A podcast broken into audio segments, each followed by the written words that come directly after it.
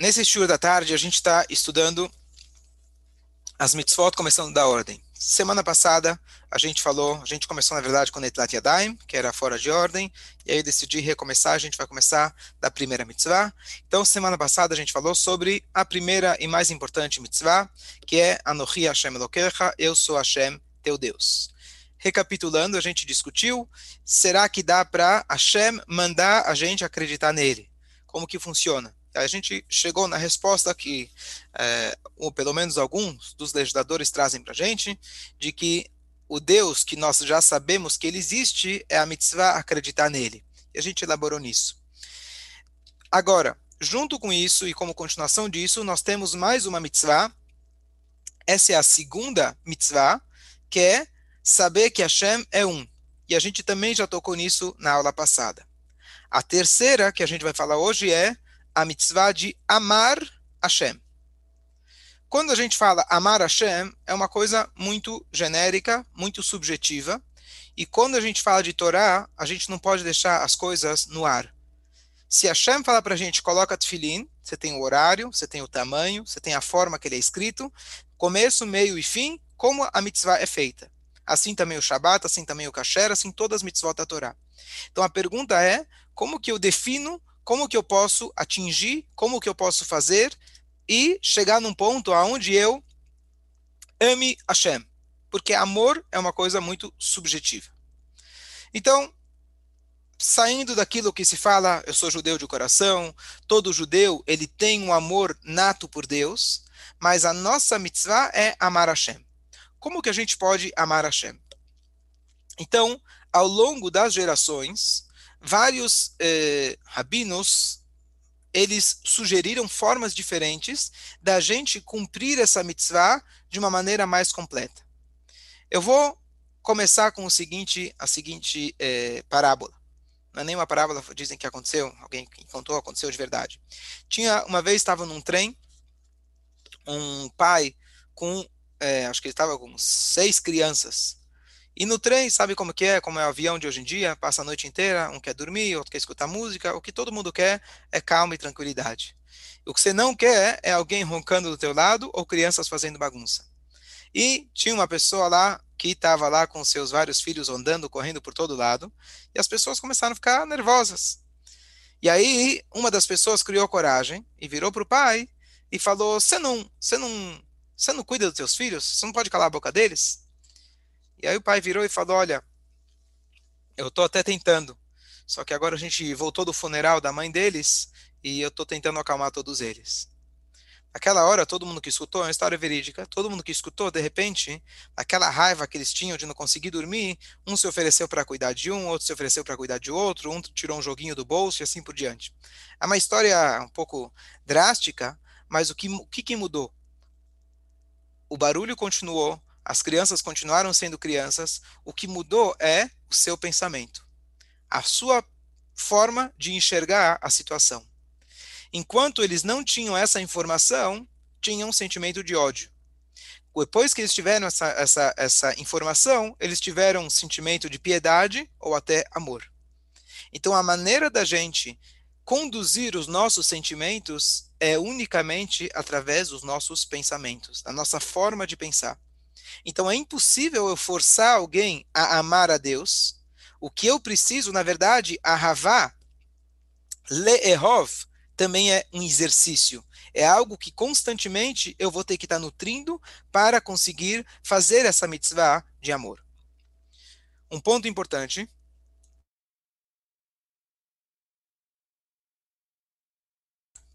Um ponto importante é,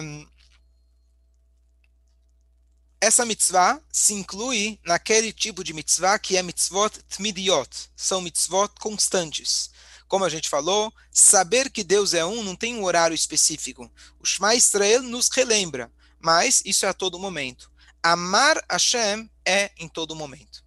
Então, o primeiro ponto, a primeira forma é nossa maneira de pensar. Por isso, dentro das nossas rezas, já foi introduzido principalmente na reza da manhã, vários e vários capítulos e, e parágrafos descrevendo as maravilhas que Hashem faz para a gente todos os dias. A gente pode falar isso de forma mecânica, mas se nós queremos chegar no Shema Israel e fazer aquela mitzvah que a gente falou da última vez, que Hashem é único, acreditar em Deus, e depois chegar e falar Vea Rafta, amar a Deus, nós precisamos, é essencial que a gente medite naquilo que a gente está falando no início da tefilá. Então a ideia da gente é, ler a tefilá com calma. O que, que a gente fala? Então, o, aquilo que a gente fala sobre amar a Deus, no sentido mais simples, é simplesmente a gente agradecer pela nossa vida, pelo universo, pela nossa existência, por tudo que Hashem coordena na natureza. Hashem não está pedindo a gente pensar em coisas esotéricas, profundas, cabalísticas. Simplesmente, olhe ao seu redor e aprecie a vida que Hashem te deu.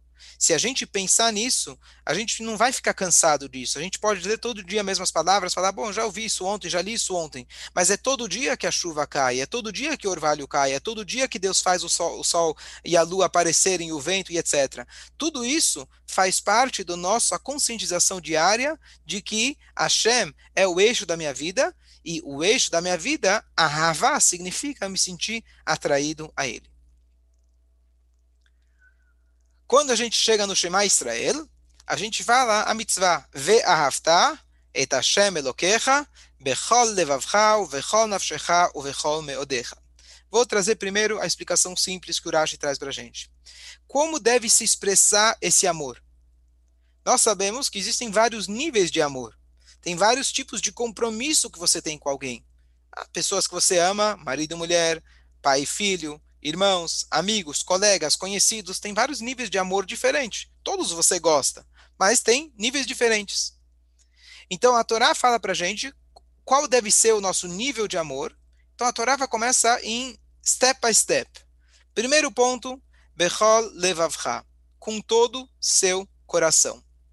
Peraí, como que eu vou amar a Deus com todo o meu coração? Como eu vou saber se eu estou com meio coração com todo o coração? O que, que significa isso? Então, nossos sábios comentam para a gente, que eu preciso me educar, meditar e agir de tal forma que não apenas metade do meu coração gosta de Deus, ou seja, o meu Yetzer Tov, a minha alma divina que se conecta com Deus, eu preciso viver de tal forma que até a minha alma animal ela gosta de Deus. Então vou parar alguns minutos para elaborar nisso. Por tudo que a gente estuda, Sempre aqui a gente fala da alma animal, do nosso instinto. A alma animal não tem nada a ver com Deus. A alma animal quer tudo que seja contra Deus. O que quer dizer que a minha alma animal vai amar Deus? Então, nisso Mas por que ela não poderia amar Deus? Porque ela. Os prazeres da alma animal.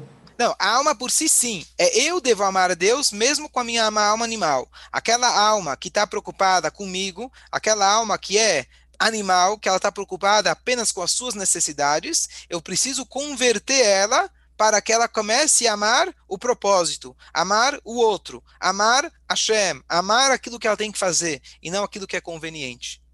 Como que eu posso fazer isso? Então, claro, eu, eu faço o seguinte: a minha alma ela gosta do chunt e ela gosta do chunt. Ela não está preocupada se veio de Deus ou não veio de Deus. Ela está preocupada se o tchum está com mais sal ou menos pimenta. Ela não está preocupada se é, eu estou realmente pensando em Deus, etc. Para e pensa, aparece uma comida na sua frente. Você está na dúvida se é tão cachera assim como você gostaria ou como precisa ser. Importante é que eu estou com fome. O que, que, você pensa mais forte? Tua alma animal vai pensar, eu estou com fome e está acabado. Tua alma divina vai falar, opa, Vamos ver se realmente é isso que eu vou comer, etc.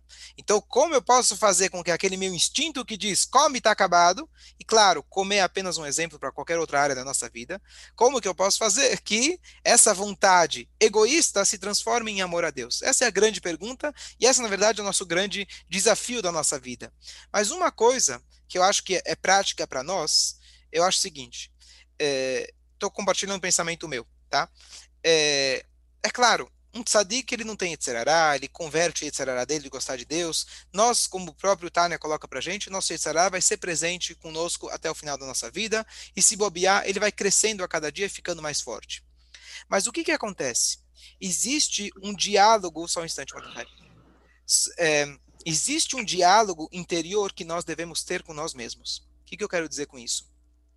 Quando eu era criança, por exemplo, por que que eu comia kasher? Bom, Baruch Hashem, nasci numa casa que só comia kasher. Por que, que eu fazia Shabbat? Porque assim foi. Eu cresci mais um pouco, Falei, bom, vou fazendo porque meus amigos fazem. Pô, eu vou fazer porque, bom, se eu vou estudar para ser rabino, é bom eu fazer as coisas, tá certo? Estou dando exemplos, né? Cada um pode encontrar na sua vida. E aí, de repente, você faz, bom, já estou nessa, tá legal, estou gostando, interessante. Mas o que acontece é que quando você vai amadurecendo, você começa a compreender um pouco daquilo que está fazendo. Você começa, por exemplo, a compreender qual é o papel de um judeu. Você começa a entender de tal forma que você consegue explicar o judaísmo de maneira lógica e simples, até mesmo para uma outra pessoa que não tem interesse. Por que isso?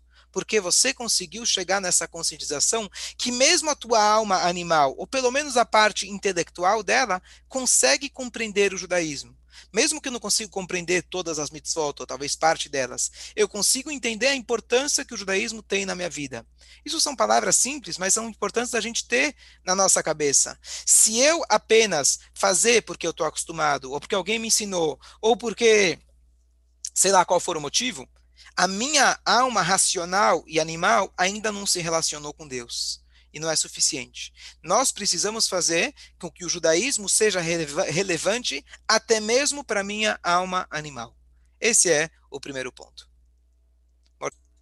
Dá para a gente elaborar muito nisso, mas é, a ideia desse shiur é a gente dar uma pincelada a cada semana sobre outra mitzvah. Então vamos seguir adiante. Bechol nafshecha, com toda a sua alma. Isso toca também numa outra mitzvah, que a gente vai falar mais para frente, que é a pessoa estar pronta de tanto amor que ela tem por Deus, ela está pronta para entregar a vida, se necessário, por Deus. O exemplo clássico, se alguém chega e força você a fazer idolatria, você diz, eu não vou fazer. Custe o que custar, inclusive a minha própria vida. Ou seja, o nosso comprometimento com Deus tem que ser maior do que meu amor pela minha própria vida o amor da, da, preservação da nossa vida é o amor mais forte que a gente tem. Não é amor marido, mulher, pai, filho, nem nada. O nosso maior amor é amor pela nossa vida. Por que, que eu trabalho? Porque eu quero comida. Por que eu quero comida? Para poder viver. Por que você quer viver? Porque eu gosto de mim mesmo, porque eu preciso viver. Certo? A gente nem para e pensa nisso.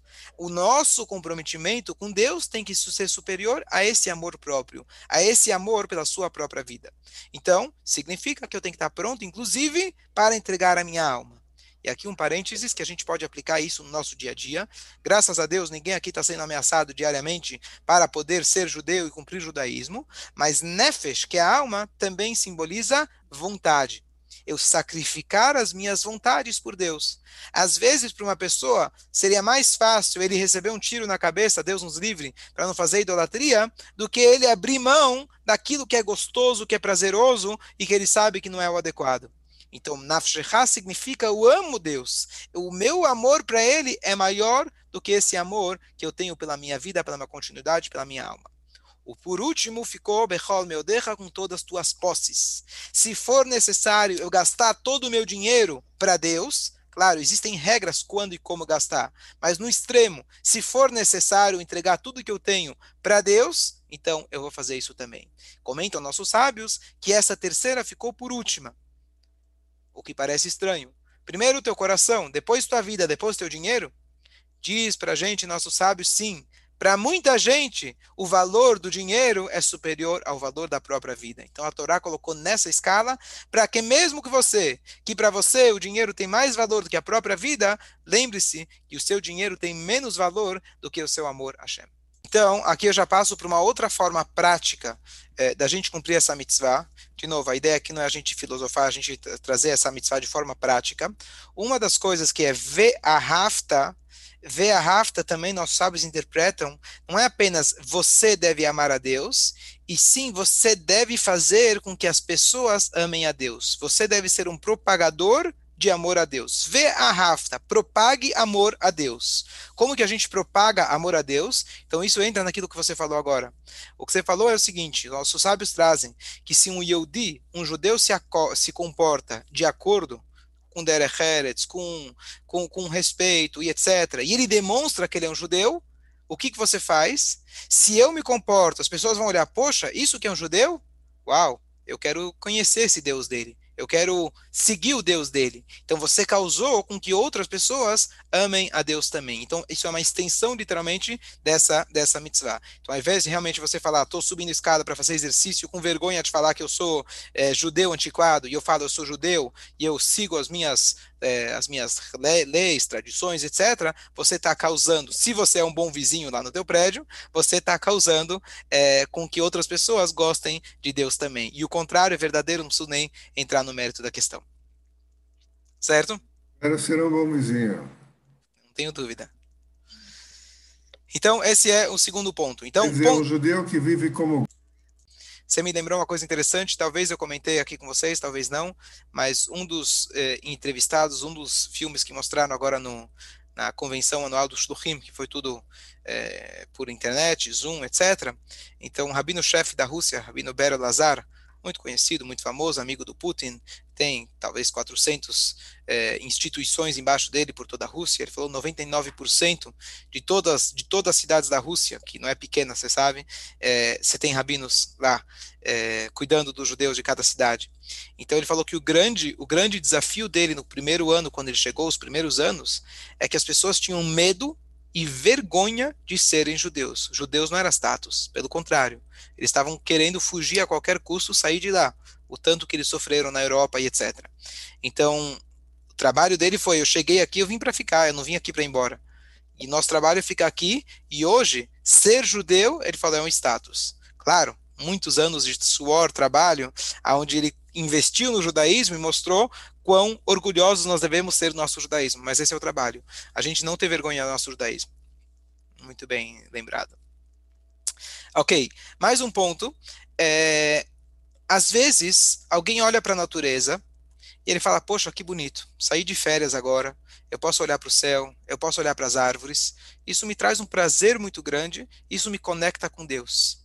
Isso é fantástico, isso é maravilhoso. Eu acho que cada um de nós deve ter isso. Quem mora em cidades grandes como nós, a gente perde essa oportunidade do contato com a natureza e, e a gente perde, perde um pouco desse contato direto, digamos assim. Eu digo isso porque a própria lei diz que uma sinagoga deve ter janelas. Até está escrito deve-se ter 12 janelas. Muitas não têm, é, você deveria, etc. Mas tudo bem. O ponto é que para quem tem que ter janelas, para você poder olhar os céus a palavra Shema Israel, Shema, são as iniciais de Seu, Marom, Eneichem. Levante os seus olhos em direção ao céu. Só o fato da gente olhar para o céu, ver a magnitude disso, isso já tem que despertar na gente aquilo que nós chamamos Irat Shamaim, temor aos céus. Por que céus? Deus não está no céu? Deus está em todo lugar. Por que os céus? Porque o céu desperta justamente essa ideia de temor, não aos céus, mas Deus, certo? Então, é, esse contato com a natureza ele é muito importante, mas ele não é suficiente. Então, o que acontece? O Maimônides, que ele é um livro muito claro, muito quadrado, muito específico sobre as leis judaicas, ele descreve todos os detalhes de todas as leis judaicas. Ele vem descrever as leis de amor a Deus. Então, o que, que ele fala? Ame a Deus. Bom, o que, que é para eu fazer? É para eu pular? É para eu chorar? É para eu dar um sorriso? O que, que você quer que eu faça? Então ele fala: olha, os próximos capítulos eu vou explicar um pouco de como funciona a natureza. E ele, por vários capítulos, ele dá para você uma aula de anatomia, é, biologia, é, cosmologia, é, um pouco das, das, estrelas, um pouco de astrologia, e ele começa a contar como funciona o universo e etc. Lembrando que estamos falando aqui no século 12, 13, e ele escrevendo com toda a clareza e etc. Então, você começa a Rambam e fala, o que, que é isso? Eu não, tá, não, não entendendo, isso é aula de quê? E a ideia toda do Rambam é, na verdade, mostrar um pouquinho para você de como é maravilhoso, como essa natureza que a Shem criou é uma coisa impossível de ser outro. É uma coisa que só você observar, isso vai te despertar um amor e temor a Deus. É, com, conforme os anos foram passando, se comprovou que essa, essa metodologia do Rambam não funciona, especialmente não funciona para todos. Porque temos muitos cientistas que estudam a natureza, conhecem muito mais do que nós, e eles infelizmente negam o próprio Deus. Então o que acontece? A, a proposta de é, Hassidut, por exemplo, que foca exatamente nessa ideia de elaborar de como a gente amar a Deus, etc., ela foca não na natureza, mas na força espiritual que está presente em cada item da natureza.